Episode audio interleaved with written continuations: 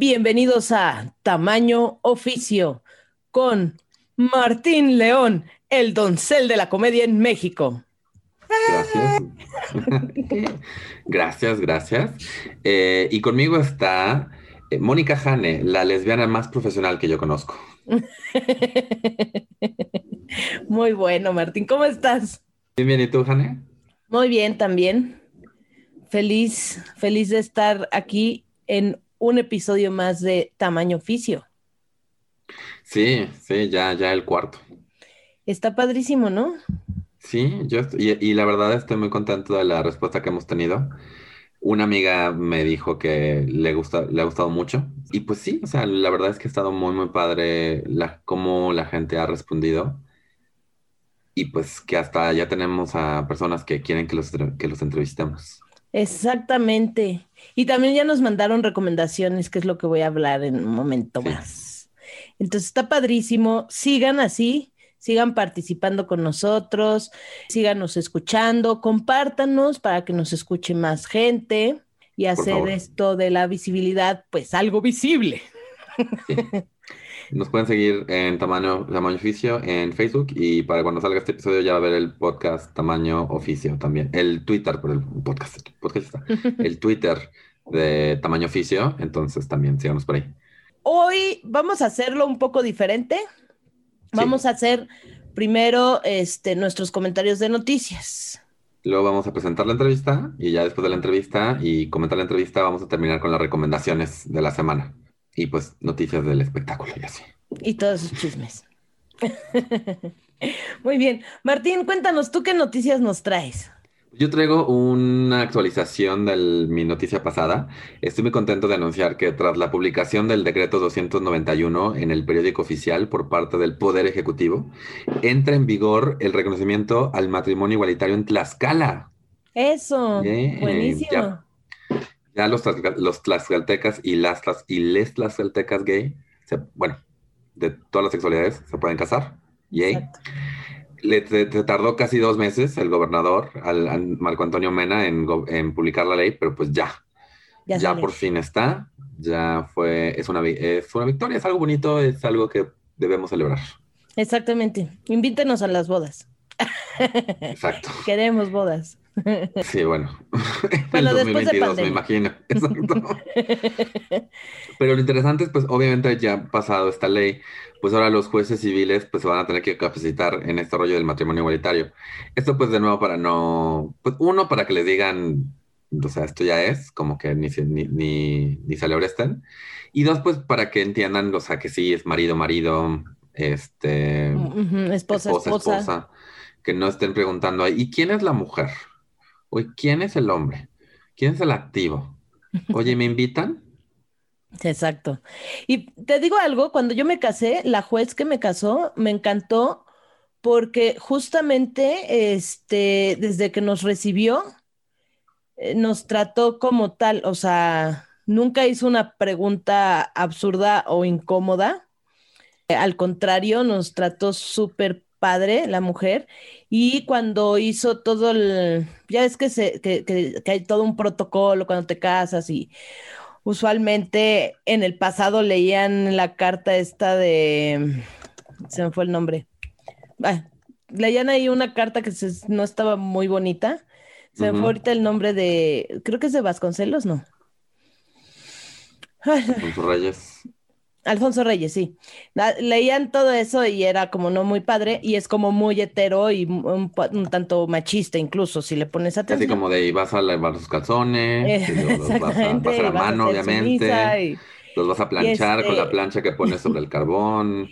Y no, fíjate que la, que la mujer, la juez que nos casó, me encantó porque habló como sobre el amor en general y este y decía que ella celebraba cada una de estas uniones porque era un, un reconocimiento al amor entre las personas. Me encantó, me encantó. Entonces, qué, oh. qué bien. No sé si es como que era parte de su personalidad tal vez de la juez, pero además no sé si es alguna, como dices, capacitación o algo que les digan, no vayan a decir una incoherencia o algo que no vaya acorde a.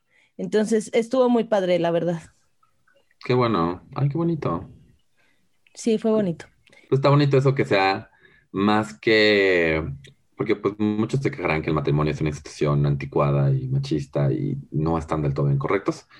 Pero está padre que estemos recontextualizando y resignificando este rollo y decir, bueno, lo importante es el amor, ¿no? lo importante es la unión de estas dos personas y el, y que, y el compromiso. Exacto. Bueno, Jane. ¿Y, en otras noticias que nos tienes, Martín? Eh, no, pues esas ya son las noticias. Ah, esas son tus noticias. Bueno, yo sí te tengo una noticia. Resulta que Guadalajara, entre otras tres ciudades finalistas para ser sede de los Gay Games del 2026. Oh my God. Está como compitiendo, no sé, este, con, es Guadalajara, Valencia y Múnich. Pues ojalá sea Guadalajara porque me queda más cerca.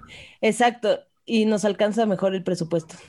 Exacto. Podemos además como armar un show. Podemos hacer muchas cosas, ojalá que sea aquí en Guadalajara. Armamos el show en vivo, conseguimos la que entrevistar a atletas gay. Eso nos, o atletas LGBT. Esto nos falta, entrevistar a atletas LGBT. Exacto, nos falta todo eso, así es que... Por si alguien conoce una atleta LGBT soltero, de unos 30 años para arriba, tampoco quiero estar robando G? Mira, G, B, P. Pues creo que ya que hemos comentado estas noticias, sería momento de pasar a la entrevista. ¿A quién entrevistamos, Martín? ¿Recuerdas? A David Ramos entrevistamos. A mí arriba. Tú conseguiste el, contacto, por favor. Dinos un poquito de él. Bueno, él es diseñador de experiencias. Ahí en la entrevista van a entender a qué se refiere. Y este lo conozco ya hace muchos años, lleva 15 eh, años trabajando.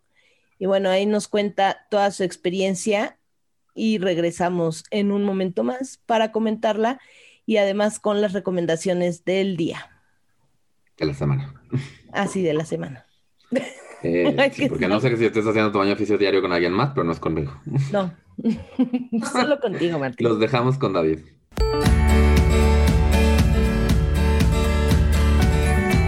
Hola, David, y bienvenido a Tamaño Oficio. Muchas gracias por aceptar la invitación. Hola, gracias a ustedes por invitarme. A ver, por favor, introdúcete para el público, eh, nombre y a qué te dedicas. Eh, bueno, yo soy David Ramos y soy diseñador de experiencias. Básicamente es algo así como un diseñador web, pero yo me encargo como de la parte que no es tan visual, ¿no? Sino como de, ver cómo se organizan los elementos y los flujos. Es una cosa entre ingeniería de sistemas y diseño. Ok. Sí. Cuando dijiste diseñar experiencias, primero pensé así, como de experiencias Airbnb. Ojalá, me encantaría, pero creo que de ahí surge el concepto. De hecho, creo que el concepto nace del el marketing de experiencias y creo que eso nace de Disney. ¿No? Disney, Disney es como el primer gran creador de experiencias, ¿no? Por el parque y todo lo que invertía en analizar y en diseñar y tal y tal. Y pues bueno, ahí, de ahí llega hasta pues, el, el, diseño de experiencias digitales, digamos. Sí, me acuerdo que era como bueno, lo que me habías explicado alguna vez y lo que yo entendí en mi cabeza, si no me corriges, es como, o sea, como la experiencia que vives al usar una aplicación o algo así, ¿no? O sea, ¿cómo, lo, cómo lo vives? yo creo que todos han vivido alguna experiencia rara, ¿no? O sea, que están usando una aplicación y dicen, ¿dónde está el botón de salir? ¿O dónde está el botón para hacer tal cosa? Yo, mi trabajo es encargarme que la gente encuentre los botones para hacer lo, lo que necesita. Entonces, ya hay otra parte que se llama diseñador de interfaces, que ya dice, ah, pues lo quiero verde o rojo, pero yo digo, ah, bueno, ¿en qué, ¿en qué posición? O a veces puede intervenir en el color, pero sí es como algo que afecte, digamos, la usabilidad. Ok. ¿Y, ¿Y, cómo llegaste a esto? Así, ¿Cuál fue tu camino de, de la carrera? El camino fue rarísimo, porque yo soy primero ingeniero en sistemas, bueno, ingeniero en informática del Politécnico. Entonces, mi, mi, primer proyecto fue para el periódico Reforma. Yo ahí entré como ingeniero de diseño comercial. Entonces, mi trabajo era como encargarme uh, desde la ingeniería de algunas aplicaciones que se hacían de diseño en el, en el periódico, ¿no? Como aplicaciones, eh, por ejemplo, para hacer las eh, esquelas, se llaman así, cuando alguien fallece. Bueno, una aplicación para que se hicieran rápido, o automatizar, por ejemplo, todos los catálogos en InDesign. y tal, ¿no? Entonces me empezó a gustar mucho el diseño y entré posteriormente a una agencia de diseño que se llamaba ED. Es una agencia de design thinking, de hecho. Y ahí como la mayoría eran eh, diseñadores. Eh, entonces, como para yo hablar ese lenguaje, como que yo soy así como, que si no entiendo, estudio. Entonces me metí a estudiar una, la licenciatura en diseño en la UAM Escapotzalco. Entonces, a partir ya de ahí, pues bueno, estuve estudiando y trabajando en, en, esta agencia, pues ahí empecé a conocer como estos conceptos. Y posteriormente de ahí ya me jalaron a Televisa y pues ya eh, eh, eh me dediqué de lleno a hacer experiencias digitales. Y pues bueno, así fue mi trayecto. Como creo que es un paso muy natural de la ingeniería de sistemas a, al diseño en, en, en todo lo que tiene que ver con digital. Mira, Qué interesante. ¿Y cuánto, o sea, cuánto tiempo ya llevas así trabajando? 15 años, ¿no? pues... Y corrígeme si estoy mal, pero yo siento que igual entrar a un área de diseño es un poco más, te da más la bienvenida como persona LGBT o no sé cuál fue tu experiencia. Fíjate que en diseño sí. De hecho, creo que actualmente en todos lados. Eh, eh, eh, creo que es como difícil, más bien creo que depende del lugar, ¿no? Por ejemplo, digo, en Mientras estudias diseño todo es increíble, pero bueno, de hecho yo salí del closet desde que estudié la, eh, mi primera carrera, que fue la ingeniería. Todos mis amigos, digo, era súper raro porque todos en lo Pixa decíamos que era como la nueva zona rosa del Politécnico, porque tenía un montón de amigos gays. Por eso a mí se me hizo muy fácil salir del closet. Claro, yo llegué como muy inocente.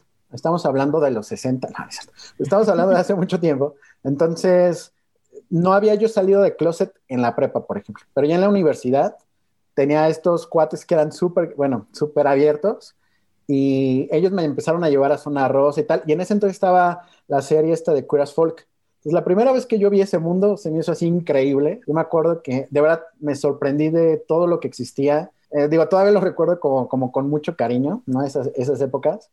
Y al verlos ellos tan natural, como que yo también ya dije, ah, bueno, no pasa nada. Y, y digo, y volviendo a tu pregunta, creo que más depende de, del lugar donde estés. Por ejemplo, si estás en una oficina así como eh, muy burocrática o de gente, no sé, como muy tradicional, aunque seas diseñador, no, no, te, no va a haber como tanta apertura.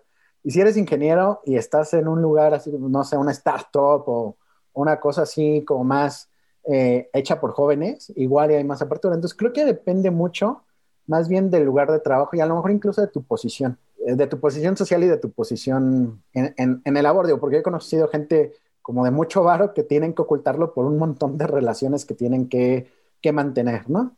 Pero cuando uno es pobre, pues no tiene nada que perder, entonces lo puede vivir uno más naturalmente. Ok, y, y por ejemplo, este, justamente cuando estabas en, en Reforma y todos esos que bueno, más bien antes, cuando estabas este, más en la parte de, sistemas, ¿no era difícil con los ingenieros con los que trabajabas o así? de hecho, mi primer trabajo fue en el Reforma, pero ahí sí fue difícil, pero más por el lugar. O sea, yo cuando entré, que entra, eh, haces como tu proceso y tal, pero dentro del periódico eh, es, eh, está muy bonito el edificio, no sé si lo conocen, pero es como neoclásico, una cosa así. Pero dentro tiene una réplica del Palacio Municipal de en Monterrey. Entonces hay una Virgen de Guadalupe. O sea, tú entras y lo primero que ves es un edificio con una Virgen de Guadalupe, con un nicho enorme. Entonces yo dije, uff, y la verdad es que sí, digo, todo el mundo ya sabe que el Reforma tiene un poquito un estilo conservador. Digo, tiene eh, periodistas excelentes y, y, me gusta mucho ese periódico, pero en general es bastante conservador, conservador como su línea. Entonces ahí sí yo mantuve como la discreción, o sea, no, no como que me lo ocultaba ni tampoco fingía, ay, qué buena está e, esa chava, ni nada de eso, pero sí no hablaba de mi vida, eh, de mi vida privada, que creo que de todas formas, creo que a mí se me nota mucho, digo, no soy así como eh, muy estrafalario, pero siempre desde que me acuerdo, eh, la gente lo, lo, lo, sabe, ¿no? Entonces como, y pero también me, me ha tocado la buena suerte de que la gente lo respeta, entonces como que se dan cuenta saben que no, lo, no es como tan conveniente exponerlo, entonces como que ni me hacen preguntas, cuando hablan de, de chavas, pues ni me preguntan, o sea, como que mantenemos como digamos esa simulación que a lo mejor no es tan sana actualmente, pero para el, eh, el tiempo en el que yo estaba ahí creo que digamos que fue pues neutral, ¿no? Ni, ni bueno ni malo. Y te ha costado, porque estoy como lo, como lo describes está muy bien, o sea, tiene ese rollo de, que nada más te lo hacen como un favor, ¿no? Así no vamos a hablar de, eso como para que nadie, para no causarte un problema, ¿te ha hecho más difícil en lugares más abiertos? O sea, no te, o sea, no hace que en otros lugares como que tengas una pausa antes de ser más abierto. De, eh, como que me quedo como, digamos, con ese paradigma, ¿no? De aquí no está mal, y eso de alguna manera influye. Por ejemplo, cuando de ahí me fui a la agencia eh, de, de publicidad esta que les comento, yo igual era como muy discreto. No, les digo, no, no de ocultarlo porque pues sería imposible, pero tampoco de andar, este, eh, digamos, hablando de enojios o cosas así. Entonces yo era como muy discreto, pero así como todo el mundo lo notaba. Pero a los meses entró un chavo que era súper, súper este, festivo, por decirlo de alguna manera, y no hubo ningún problema. Entonces como que, y digo, nos hicimos amigos y entonces ahí como que yo ya también me empecé un poquito a soltar más y hablábamos y bromeábamos y, y ya pues como como somos los gays, que en realidad nos la pasábamos bromeando todo el tiempo, risa y risa y, cosas así, entonces ya fue súper relajado. Pero si yo llevaba todavía como este, como mindset de, pues tranquilo, no hables de eso, ¿sabes? Eh, no, y, y, como siguiendo con eso, o sea, este nuevo paradigma en la, en la agencia donde estuviste, como dices, no es que te cambie completamente, pero, o sea, supongo que te hizo sentirte más cómodo, te hizo como, te ayudó a, a, a no sé si tú sentiste que esa comodidad ¿Te ayudó o, fue igual? No, me ayudó muchísimo. Me ayudó mucho, incluso para, en las propias relaciones como interpersonales, como que solito te liberas y, ya puedes platicar mejor, llevarte mejor con la gente, ¿no? Y digo, creo que sí es, digo, eh, si es el escenario adecuado, es, sí es bueno encontrar como el, el momento de que se sepa, digamos. O sea, no vas a llegar y, hola, este, soy el nuevo ingeniero, soy gay. No, pero sí como hacerlo como más abierto, más natural y tal. Si es el lugar adecuado, ¿verdad? Digo, creo que hay muchas situaciones en donde todavía es difícil. Yo no sé si yo tengo todavía un mindset, porque digo, yo ya tengo 40 años, entonces probablemente yo, yo estoy pensando como, como boomer, pero habría que ver si, si las nuevas generaciones ya ni siquiera se, preguntan, ¿no? De, ¿Lo tendré que ocultar o no? a lo mejor yo todavía como que eh, cargo un poquito de esa, de esa época, ¿no? Sí, de esa cultura de antes, de casi, casi como la de Estados Unidos, de don't, don't tell, don't ask, ¿no? Sí, justo. que vivimos como mucho tiempo en eso nosotros. Entonces. Sí, digo, creo que las nuevas generaciones ya no tanto, ¿no? A lo mejor los chavos que ahorita están egresando, no lo tienen ni siquiera que ocultar, ni se plantean esa pregunta. He visto un montón de videos de chavitos declarándose a sus, bueno, a sus pretendientes, otros chavos, otros hombres gays en, la, en, preparatoria y así. Pero digo, igual creo que también depende de la ciudad y, bueno, creo que depende de un, montón, de un montón de factores. No sé si a lo mejor en un municipio pequeño del norte, pues a lo mejor no se podría hacer. Exacto.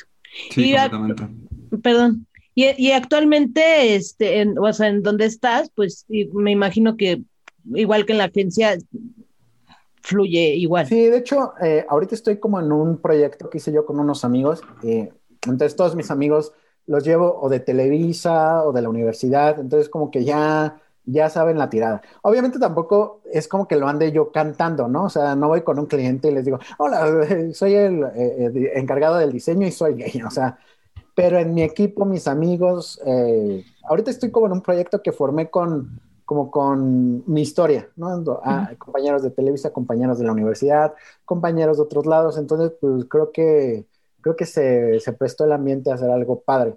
Y sí, a veces, digo, a veces incluso siento que sí caigo ya un poco en, en el extremo, porque cuando estamos en las convivencias, de repente, de repente empiezan juegos como el yo nunca nunca o esas cosas, y pues yo ya soy tan abierto que digo barbaridades, ¿no? Entonces, de repente, bueno, ya basta porque hay que mantener cierta compostura. Pero, pues, pero bueno, es, muy, es muy diferente eso.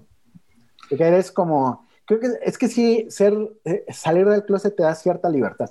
Bueno, más bien, te da toda la libertad que tienen normalmente las personas. Digo, no la libertad de hacer una, una cosa irracional, pero sí eh, te sientes muy tranquilo, hablas con confianza de tus sentimientos. Es que cuando no, yo no sé si a ustedes les pasó, pero si ustedes lo llegaron, lo tuvieron que ocultar, por ejemplo, en la secundaria o en la prepa, cargan un mindset tan pesado que cualquier cosa se vuelve un filtro, hasta cosas que no tienen que ver con ser gay, ¿no? O sea, eh, y se vuelve, yo digo, por ejemplo, no sé para ti, Martín, pero por ejemplo, si tú lo tuviste que, que, ocultar en la secundaria y, por ejemplo, no te gustaban algunas cosas como del estereotipo como fútbol, hasta sudaba si alguien te iba a invitar a jugar fútbol. O sea, era así como tan raro, ¿no? O sea, porque parecía, eh, estás viviendo en eso tanto que parece que cualquier cosa te lo va a como a sacar a la luz y ya va a ser motivo de discriminación y otras cosas. Entonces sí vives como con pincitas, ¿no? Pero lo peor es que vives con pincitas de todo, ¿no? De, de cómo bailas, de cómo juegas, de cómo hablas, de con quién te relacionas,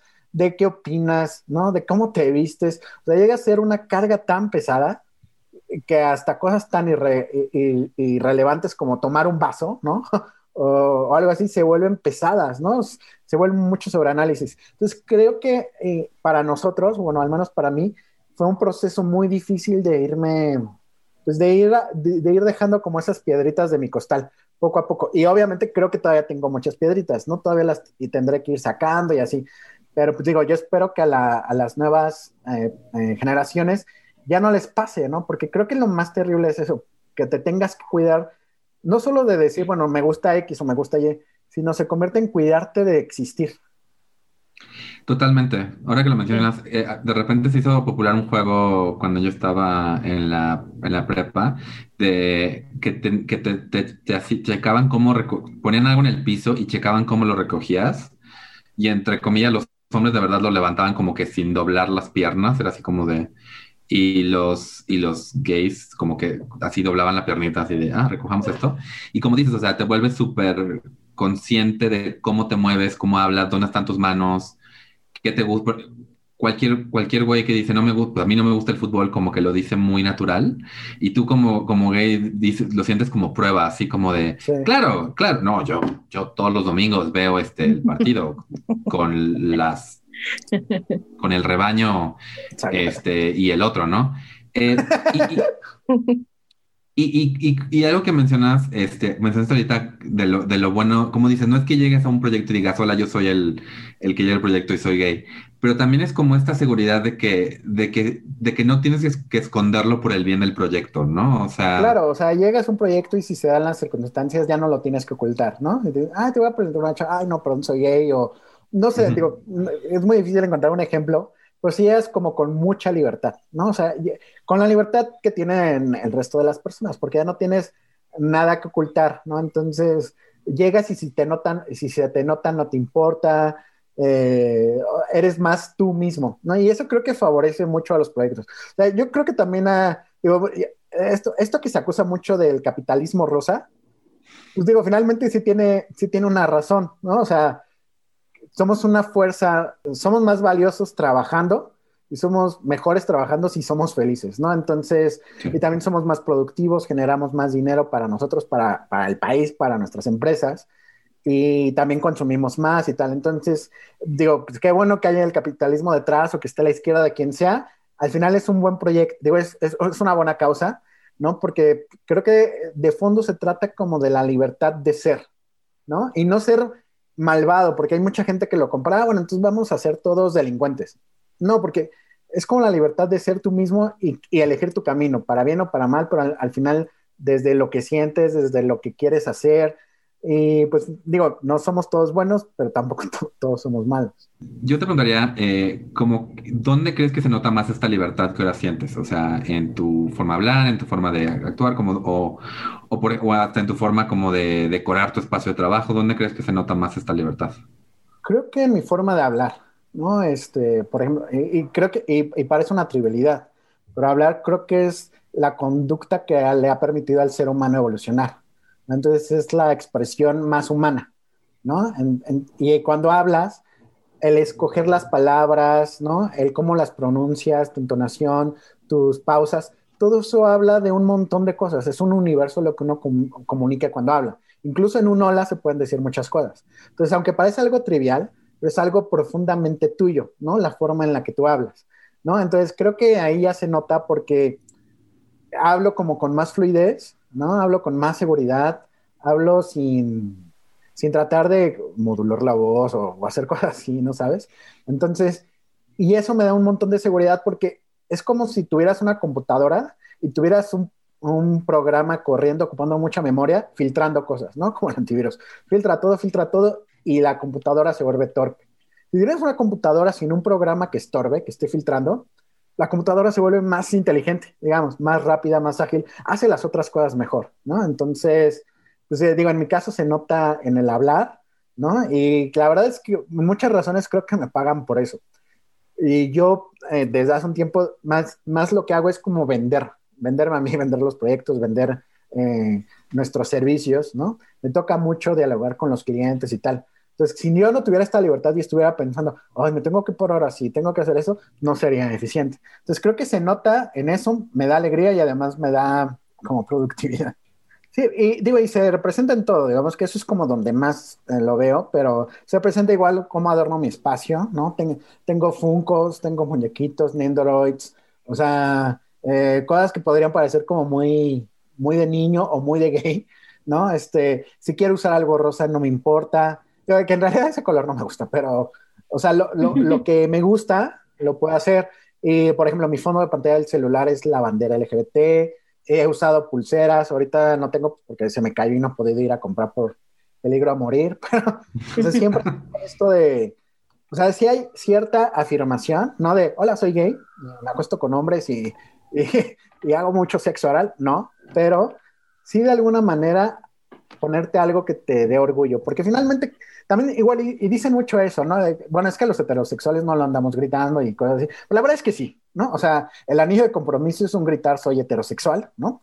Este, y también algunos gustos son como muy de porque soy hombre, entonces me lo pongo, muy porque soy mujer, lo pongo, aunque lo han interiorizado tanto que ya no se dan cuenta. Pero es una reafirmación de su identidad y una parte muy importante de la identidad que es la sexualidad.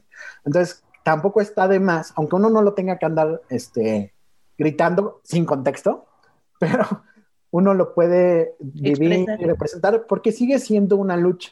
O sea, ahorita creo que vivimos en un momento en que hay mucho que celebrar, pero es una lucha constante todavía, ¿no? Por eso yo, por ejemplo, respeto, respeto y defiendo que las marchas sean para, eh, eh, estén llenas de tanta parafernalia, ¿no? Lo que llaman tantos exhibicionistas. Porque es una celebración y es una reafirmación y es una protesta. Es decir, te, te choque que sea gay, pues voy a ser muy gay, ¿no? O sea, entonces, igual creo que en nuestros contextos todos tenemos un poquito de lucha, ¿no? O sea, eh, tan solo ser nosotros mismos ya es una lucha, pero además el, eh, nuestras opiniones, lo que nosotros podamos eh, influir en otras personas, incluso los diálogos, ¿no? Para, para ver que otras personas pues se vayan abriendo de mente, pues todos, creo que todos contribuimos en eso, los que podamos hacerlo, ¿no? Porque también digo, no, es como para que alguien que esté eh, estudiando la prepa en un, en un, municipio de Guadalajara, ¿no? Empiece lleno de, de, hombres machistas, empiece a hacerlo.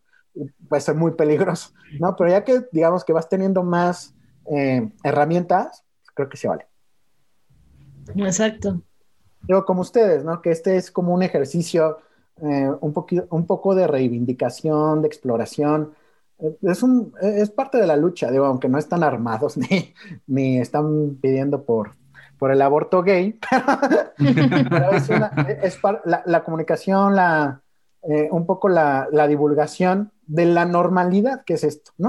O sea, porque justo lo que ustedes están haciendo es preguntarme de lo que trabajo, ¿no? O sea, y cómo me afecta en el trabajo, que es algo muy normal, que hacemos todos y que nos conviene a todos hacer, porque, pues bueno, es, es importante que la gente trabaje. Sí, exacto. Como mencionas, es algo que, que, muchas personas dan por sentado, esta libertad de estar en el trabajo y que no te importe decir, eh, salí el fin de semana y, y, no tener que estar este, buscando detalles cuando te preguntan, o sea, ¿qué hiciste el fin de semana? Ah, pues vino un amigo a la casa y vimos una película por miedo a decir, pues tuve una cita, el güey vino a la casa y, y ni siquiera, o sea, y fue medio X porque al final el güey se fue y no hicimos nada, ¿no? Pero, pero, pero justamente te da, este, te da es algo que mucha gente da por sentado.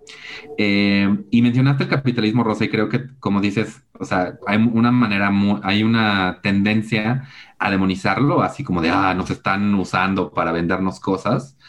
Pero también, pues, si, si existe es porque hay, una, hay un público que lo quiere, ¿no? O sea, y, y somos un mercado como no virgen, pero pues que muchas, muchos lugares. Yo veo, por ejemplo, atrás de ti tienes la portada de Super Mario World, entonces también asumo tienes un lado geek. Soy súper, súper geek. De hecho, no tenía cámara. Esta es la compu del trabajo, no la que. pero en mi compu normal, la que uso del día es una gaming, no es una gaming PC, entonces no tiene eh, cam. Y sí, o sea, la verdad es que tengo todas las consolas, eh, me, gusta mucho el anime. Yo creo que ese es un lado importante mío, o sea, eh, sí, adorno así todos los espacios que puedo. Soy un gran coleccionista de Nendoroids y de Funkos. Por en eso está padre que, porque luego mucha gente tiene esta idea que el, que el hobby geek es completamente de hombre heterosexual. Eh, y está padre. Tiene la idea que es un hombre heterosexual virgen.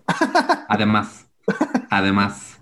Y creo que está, está padre que aunque sea, que, que, aún en ese aspecto tú puedas decir, pues sí, o sea, soy, soy, soy gay, pero también me gusta todo el, todo el lado geek y, y que eso lo puedas expresar en, eh, en todos lados.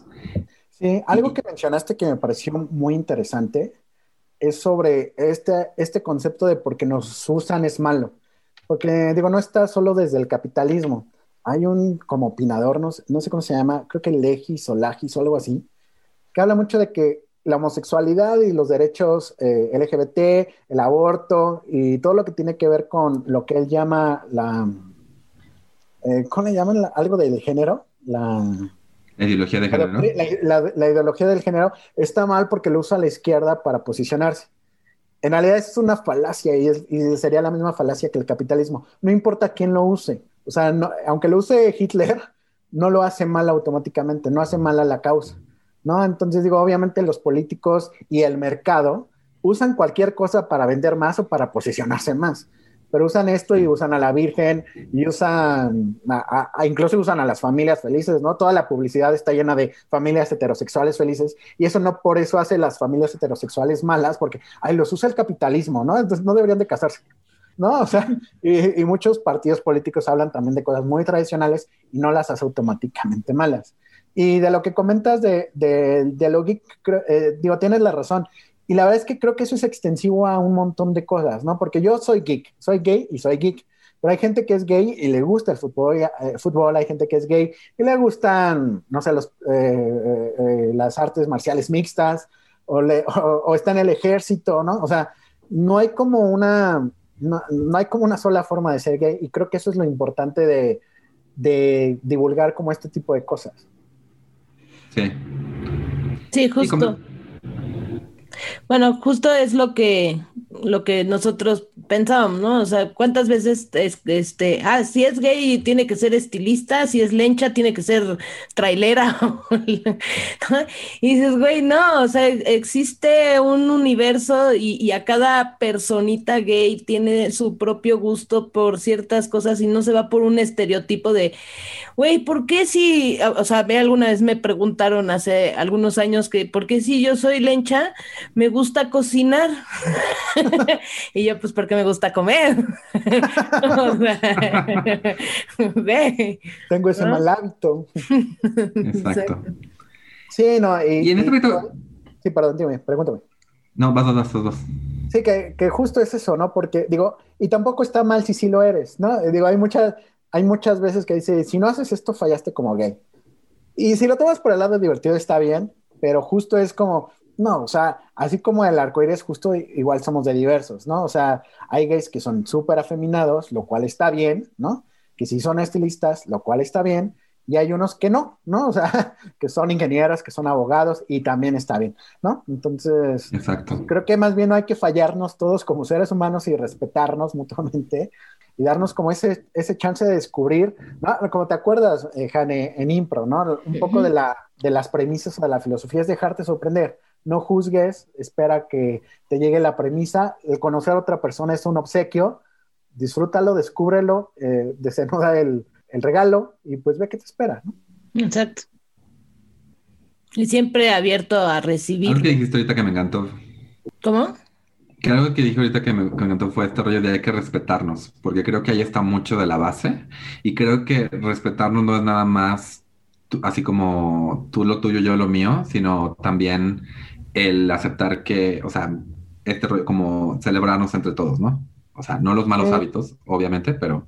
Sí, digo, y, y, y, celebra, y como tú dices, y, y, eso es parte un poco de lo que decía de las marchas gays, ¿no? Porque veo muchos gays diciendo, no es que deberían de ser discretos, o porque nos perjudican más, y, mm, No, o sea, si, si la cosa se trataba de ser discretos, pues lo hemos hecho por siglos, ¿no? Ahora se trata de ser uno mismo.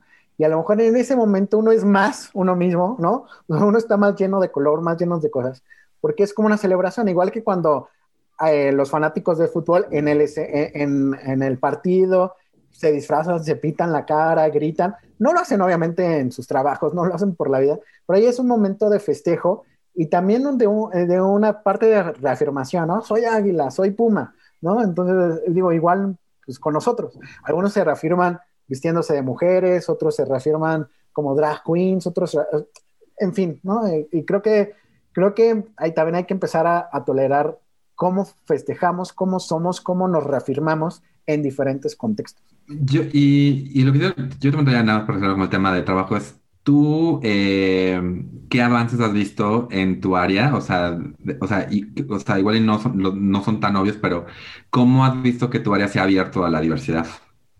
Fíjate que yo creo que mucho, ¿no? Eh, el área de, de, los ingenieros, y como tú dices, los diseñadores en general siempre han tenido un poquito más de apertura, pero el área, por ejemplo, de la ingeniería se ha vuelto eh, pues muy flexible, sobre todo porque ahora ya no son los ingenieros que programaban, no sé, sistemas de contabilidad para, para su empresa, no, sino son ingenieros que están desarrollando aplicaciones, que están eh, desarrollando sistemas o, o, aplicaciones web para un montón de gente. Entonces tienen que conocer a muchas personas, se tienen que nutrir de pedagogos, de antropólogos, eh, de diseñadores, y todo eso va abriendo más el panorama, ¿no? O sea, ya eh, eh, empiezan a conocer tanta gente que en algún punto yo creo que en la historia de, dentro de, que la ingeniería pasó de ser algo nerd a ser algo popular de millonarios fabulosos y, start, y, y, startuperos, pues ya se, ya, ya se ha vuelto como,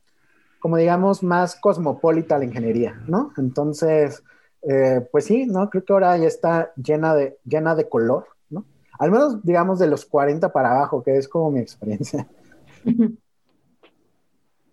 Sí, siempre va a haber como una parte medio, como dices, depende mucho de tu área, de tu, de tu área tanto física como área de en qué empresa termines, porque no falta la empresa que tiene como el jefe mega conservador y entonces todo el mundo tiene que, hasta ese, Sí, algo que nos ha ayudado mucho, volviendo a lo del capitalismo, Rosa, es justo eso, ¿no? Muchos bancos, por ejemplo, ¿no? Donde hay muchos ingenieros amigos míos trabajando, ¿no? Este, tienen ya esta como política, ¿no? E incluso hay bancos que el día de, del orgullo se pintan sus edificios, se ponen una bandera y tal. Entonces creo que estos avances que de pronto parecen que, como dices, que siempre los hemos tenido porque los damos por sentado, pero son muy recientes. ¿No? Eh, están tan recientes que a mí todavía me preocupa que son como frágiles, ¿no? Cada vez que una marca pone, por ejemplo, Doritos, ¿no? Que saca sus Doritos Rainbow, le llega mucho hate. Entonces yo siempre digo, mm, en algún momento alguna marca va a decir, no es tan conveniente y lo, va a dejar de hacer. Ojalá que no, ¿no? Ojalá que todos sigan apostándole a eso, ¿no? Aunque sea por temas comerciales, por temas ocultos, siniestros, lo que sea, pero el final es bueno, ¿no? O sea, eh, porque replica lo que te digo, replica algo que es normal, ¿no? O sea, no replica una cosa sorprendente, no, no replica a los marcianos, replica una normalidad que existe en tu familia, ¿no? En tu trabajo, que pueden ser tus hijos, tus primos, no sé, o sea, nada más le da, le da validez a la existencia de otras personas. Que además somos el 10% de eh, por ahí no, no sé bien cómo son las estadísticas, pero según las primeras estadísticas somos como el 10% de la población. Estamos hablando de millones y millones y millones de personas, ¿no? Sí. Tan solo en México, pues, ¿qué seríamos? Como, como 10 o 12 millones de personas. O sea, más, más que lo que tienen muchos estados de habitantes, ¿no? sí, de hecho. Nos van a mandar un estado si no te cuidas. Sí, somos como el 10-15% de la población. Que sea en la playa que nos de acuerdo. Ah, ya, ya en medio nos mandaron a Puerto Vallarta. ya hay una comuna. Oye, este, David, yo te quiero hacer una pregunta. Estamos casi acercando al final y yo siempre hago esta pregunta, que es, eh, si existiera un genio de la lámpara maravillosa gay o LGTB más, ¿qué le pedirías? ¿Qué deseo le pedirías? Pues yo creo que todos leyeran a, a Hegel, ¿sabes? no, ¿sabes qué? Que, sí me gustaría, digo, yo le pediría que, es, pregunta interesante. Pues digo, eh, digo lo, lo, primero que pediría es justo que ser gay no fuera algo diferente. digo, más bien les pediría entonces que leyeran a Engels, ¿no? Porque en el origen de la familia, y en, y en, digo, por eso dicen que venimos del marxismo, pero en realidad es, pues en realidad las cosas nunca han sido como hoy, ¿no? O sea, hoy esto de que la familia se compone mamá, papá, hijos, es súper reciente, ¿no? O sea, eh, en términos de toda la historia de la humanidad. De hecho, la relación del amor y el sexo es súper reciente. Y la relación del sexo, el amor y el matrimonio es mucho más reciente. Entonces, si todos les dieran un poquito a, Engels, ¿no? En el origen de la familia, podrían darse cuenta que todo lo que está pasando está inventado. Que ¿Por qué no podemos inventar otra cosa que nos haga felices a más personas? Si ya inventamos el matrimonio y vimos que funcionó, qué padre, ¿no? Pero pues la innovación no para ahí, ¿no? Ahora inventamos el matrimonio gay y hagamos a más, a más gente feliz, ¿no? Y, y la verdad es que los, los, eh, eh, los matrimonios han funcionado porque en realidad es una sociedad, son como pequeños negocios, las familias. Entonces, nos conviene tener más negocios en el capitalismo o en el socialismo o donde sea, nos conviene tener más gente feliz, nos conviene tener más relaciones sociales fuertes, ¿no? Que se construyan en comunidad. Entonces, digo, creo que es muy, muy nerd eso de Engels, pero bueno, al menos sí pediría que, que no existiera este punto de la historia, que este genio maravilloso, eh, sacar este punto de la historia, que es como de la época victoriana, y lo sacara de la historia de la humanidad. Desde los griegos, así todos muy felices, ¿no? ¿No? Vamos a, a respetarnos, vamos a amarnos, obviamente sin la parte de los esclavos y, la misoginia, pero eh, sacamos este, ese pequeño punto de odio de la historia de la humanidad, yo creo que estaría padre. Estoy de acuerdo. Me gusta. Eh, el origen de familia de Engels. Engels. Engels.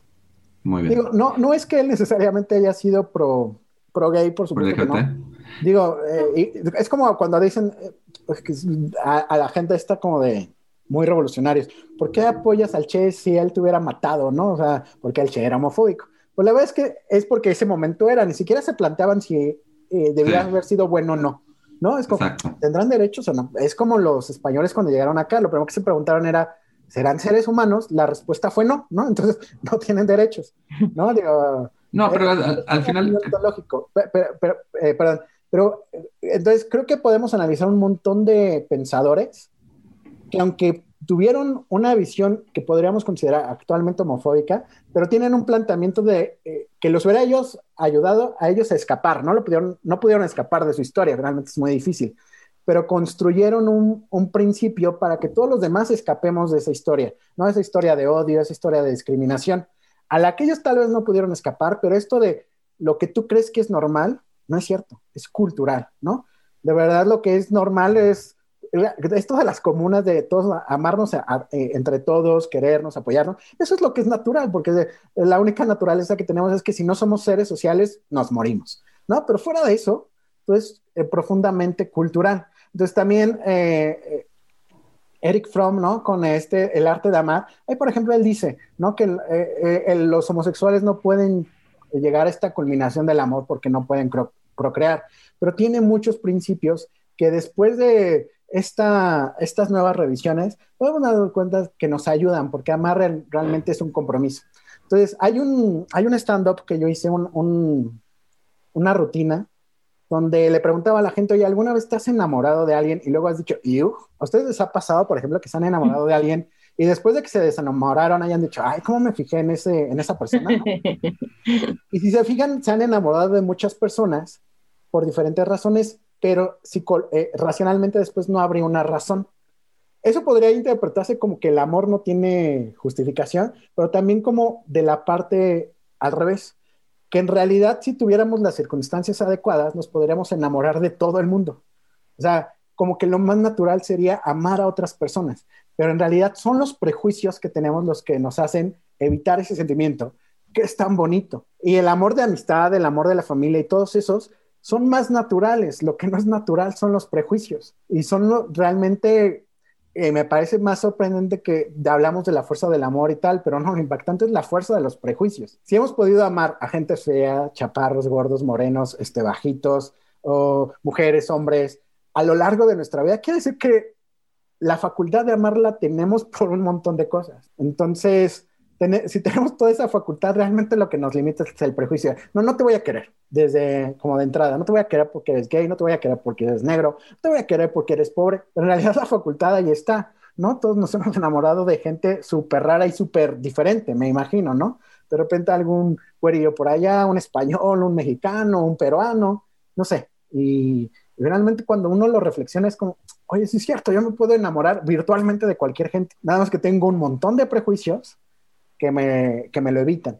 Y esto de enamorar no me refiero a eh, un enamoramiento solo de pareja, sino de amar, ¿no? Esencialmente a otra persona, de dejar, como decíamos del impro, que te sorprendan las increíbles cualidades que tiene. Luego conoces a un chavo gay que no te cae bien porque es gay, pero a lo mejor es divertido, ingenioso, este, elocuente, buen amigo, ¿no? O sea, y ya te privaste de eso. Entonces, pues, bueno, creo que eso sería como, como lo importante de, de reconocer este pequeño ejercicio, ¿no? De cuando nos enamoramos de cualquier tonto de cualquier tonto. Pues yo creo que ese es el mejor lugar para dejar esta conversación, la verdad. El, hecho de que nos podemos enamorar de cualquiera eh, y que hay algo bueno en eso. Eh, muchas, muchas gracias, David, por estar aquí con nosotros en, en Tamaño Oficio. Espero, espero que. Bueno, yo soy tamaño como como eh, de bolsillo, pero estaba de bolsillo. Bloques que la, ¿no? Yo soy tarjetas, ¿cómo se llama? Soy tamaño tarjeta de presentación, así me voy a llamar. tamaño tarjeta de presentación. a mí me gusta decirme tamaño fun size. Pues muchas gracias, David. Gracias a ustedes. Gracias, muchas gracias. Gracias, Jane. Hasta luego. Nos vemos. Bye. Gracias. ¿Qué tal, Martín? ¿Qué tal? ¿Qué te pareció la entrevista? Me gustó mucho y te voy a decir de una vez con qué me quedo de la entrevista, que para mí fue como, o sea, nunca lo había pensado tan a fondo y la reflexión que me llevó fue muy buena, que es cuando dejas de estar en el closet en tu trabajo y en tu trabajo te apoyan, toda la energía que dejas de invertir en tu cerebro para estar ocultando esa información y que puedes emplearla, ¿no? Este, en tu, en tu trabajo. Y que te ayuda a ser como un mejor trabajador, vaya a tener mejores resultados, porque justamente lo que dijo David de que es como una computadora que si le pones un programa con muchos filtros y muchos candados de seguridad, lo que sea, pues se hace muy lenta y el tiempo de respuesta es diferente a cuando le quitas todos esos filtros, pues la computadora se vuelve más veloz. Y efectivamente, o sea, haciendo como en mi vida personal, efectivamente creo que siempre he tenido como un mucho mejor desempeño y he dado muchos mejores resultados a raíz de que la gente en mi trabajo sabe que soy gay y que todo está como muy abierto, porque no me estoy cuidando de eso. Estoy más este, cuidando cuando tengo que entregar mi reporte, cuando tengo que hacer una llamada, la junta, etcétera, y no estoy pensando en no me vaya a equivocar a decir que fui al cine con mi novia o mi esposa. En vez de mi, mi, en lugar de mi amiga o mi prima o whatever, ¿no? Entonces, eso es lo que más me llevo de esta entrevista y es de las cosas que me gustaron mucho esa, esa reflexión.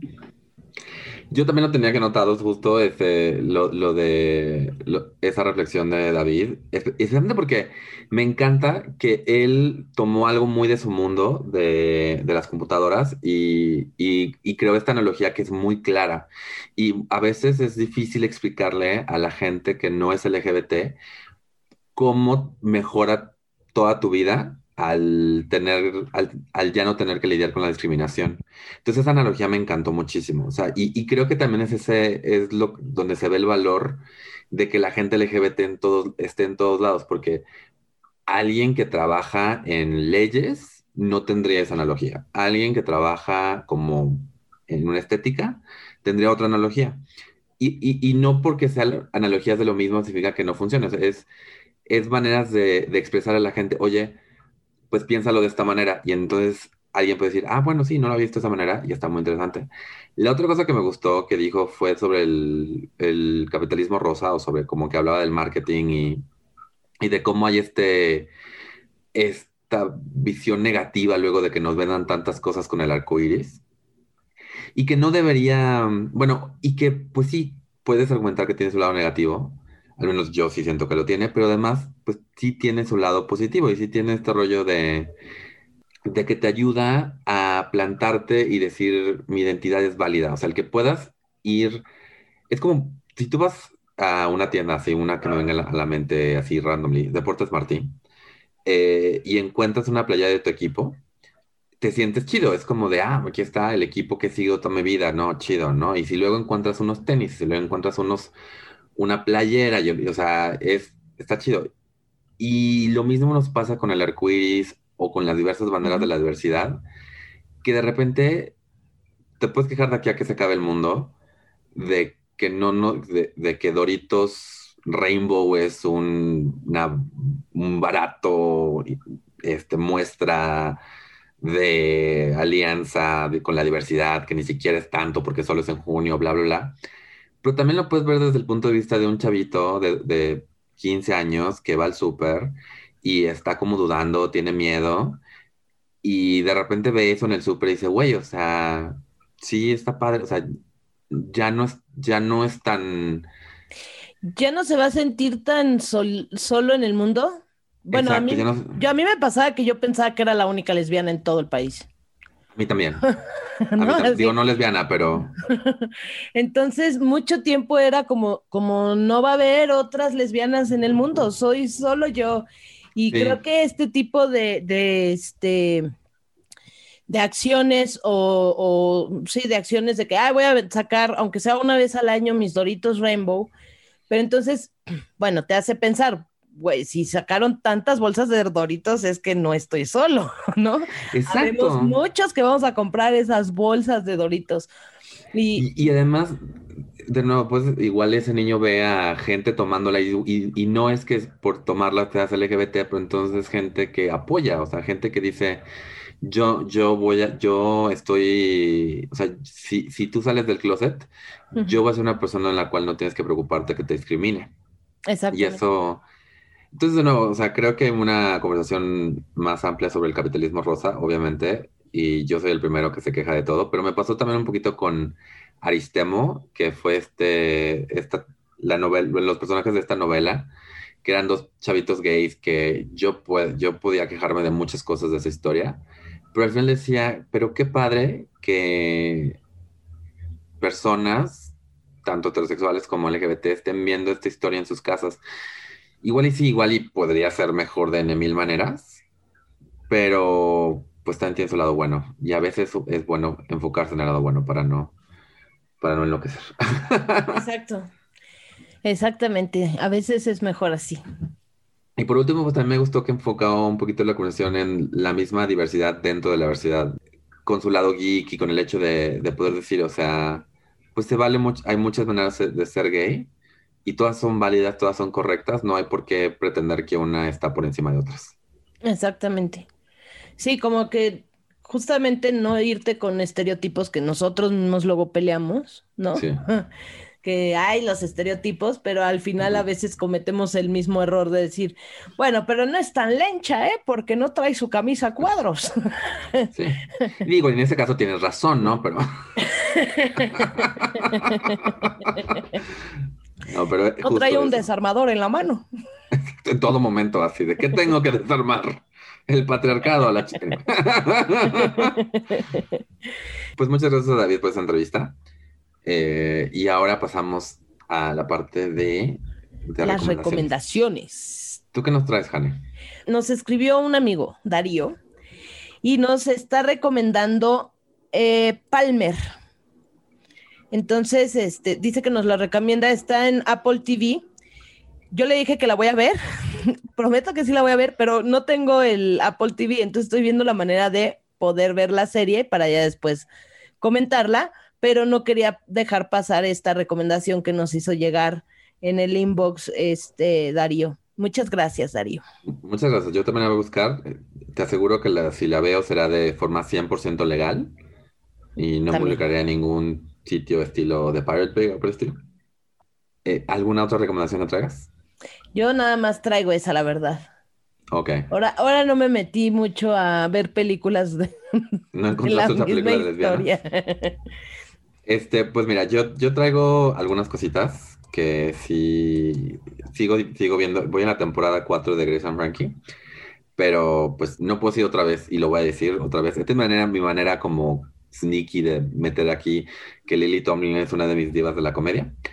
Pero si no vieron el sketch que salió en Saturday Night Live con Dan Levy, hicieron un sketch sobre Todo Mejora, la asociación, eh, que es, esta asociación que hace como saca los, este, los testimoniales de personas de, que salieron del closet y cómo las cosas mejoraron una vez que salieron del closet y es, es una asociación que nació del hecho de que el, pues el índice de suicidios de personas LGBT estaba demasiado alto. Y entonces era esto manera de decirle a la gente que estaba sola en su casa, decirle, güey, o sea, aguanta, ¿no? O sea, las cosas van a mejorar. Y entonces ellos hicieron un sketch de todo mejora, pero como que burlándose un poquito de que, pues sí, todo mejora, pero igual y luego hay algunas, hay otros tropiezos, ¿no? O sea, la gente te deja criticar por gay, pero otros gays te critican por tu música y así. Entonces, si lo quieren buscar en YouTube, está como Saturday Night Live, It Gets Better. Y pues el host de este episodio fue Dan Levy, que es el hijo de Eugene Levy, que es otro gran cómico. Él también hace comedia y es muy cagado, Dan Levy, además de que es muy guapo. Dan Levy, si estás escuchando esto, por favor, así, give me a shot. Y, y, lo otro que quiero recomendar es un reality show que estoy viendo, que igual no está tan ligado, pero se llama, se llama el Best Leftovers Ever en inglés. Es un, es un reality show de competencia sobre, donde que les dan sobras, entre comillas, de comida y los concursantes tienen que hacer un platillo de esas sobras. Entonces es un programa que está diseñado para que pienses, no tires tu comida a la basura, más bien dale de nuevo, perdón por el bebé que está siendo destazado en mí. Es hora de dormir seguramente, entonces no quiere. Pero entonces este programa es como darte ideas de qué hacer con las sobras para que no las, no las tires, porque hay mucho desperdicio de comida en todo el mundo. Pero en varios de los episodios que he visto, hay uno de los concursantes es gay o lesbiana. Y está muy padre porque pues obviamente el, episodio no se, no, se, no se centra alrededor de eso. Pero sí ves como a personas que dicen, no, pues, o sea, aún yo le cocino a mi esposo y a mis hijos, la bla, está como súper bonito. Sí, yo vi, yo he visto unos cuantos episodios y es verdad, es verdad eso, sí, que lo habla, o sea, como dices, no es el foco, pero lo hablan así como, como queremos, que sea todo natural, pues, o sea. Exacto. Sin más ni menos que, ah, sí, yo le cocino a mi esposa y o le a mi esposo, o a mi novia, a mi novio. Exacto. Y es, ajá, muy padre. Sí, es, pues es muy divertido, la verdad me gusta mucho. Y está interesante ver lo que hacen con la comida. Ah, yo amo los realities de comida, todos. tú dame un reality de comida y yo lo voy a ver. O sea, el que sea. Sí, bueno, así como pensando en esto, en el Discovery Channel que tienen como un chorro de programitas así de remodelando la casa y remodelación con gemelos y hermanos o remodelación entre hermanos. Hubo este justo unos episodios que sacaron donde les remodelaron y era una pareja de, mujeres, este, ya estaban casadas y tenían dos hijos y este y cómo les remodelaron la casa y lo que me gustó de ese episodio específicamente fue que este, hablaron con ellas y todo, todo el programa se desarrolló igual sin centrarse en que, ay, son lesbianas, sino en cómo quieres la remodelación, qué es lo que necesitan, bla, bla, bla. Y toda la forma en que lo trataron me gustó mucho porque justo cuando terminó le dije, Ana, los trataron como a todas las parejas heterosexuales y a todas las familias felices heterosexuales que salen en ese programa. Ahora tuviste una familia homoparental, dos chavas y que se veía como una familia feliz y, o sea, exactamente la misma, sin ninguna, eh, haciendo ninguna distinción ni ninguna diferencia entre ellos y eso me encantó y me gusta ver que cada vez va pasando más. Sí. Sí, y justo es este rollo, me, me acuerdo que al principio como los reality shows cuando tenían a una, a una pareja gay igual y si hacían como la pausa y era como de, oh my god, ¿qué vamos a hacer? Este asunto. Y la verdad es que ver, de nuevo, ver eso como, pues es lo que queremos, es, la normalización y está muy bonito. Y además, pues sí, luego veo, luego veo lo que están haciendo en The Leftover Show y sí digo, mira, qué buena idea. Exacto. Pero digo, pero no tengo esas obras, tengo que ir a comprar hacer alitas del Super Bowl y luego hacer el... Exacto. Anyway, pues eso fue el tamaño oficio de esta semana, gente. Espero lo, esperamos lo, hayan disfrutado. Así es. ¿Algo que quieras decir antes de la Jane? Pues nada, ya lo dijimos al principio, que nos sigan, ya vamos a tener cuenta en Twitter, aquí en, eh, bueno, ahí en Facebook, aquí en Spotify. Y este, no dejen de escucharnos y de compartirnos y gracias por estar presentes. Si quieren venir a una entrevista o mandar a alguien que conozcan, pues escríbanos y con todo gusto. Con todo gusto. ¿Dónde te pueden seguir, Jane? A mí me pueden seguir en Comedia con H. Y a mí me pueden seguir en Mintonarel. Y pues bueno, eh, ya habiéndolo dicho todo, saludos cordiales. Vámonos que aquí espantan. Right.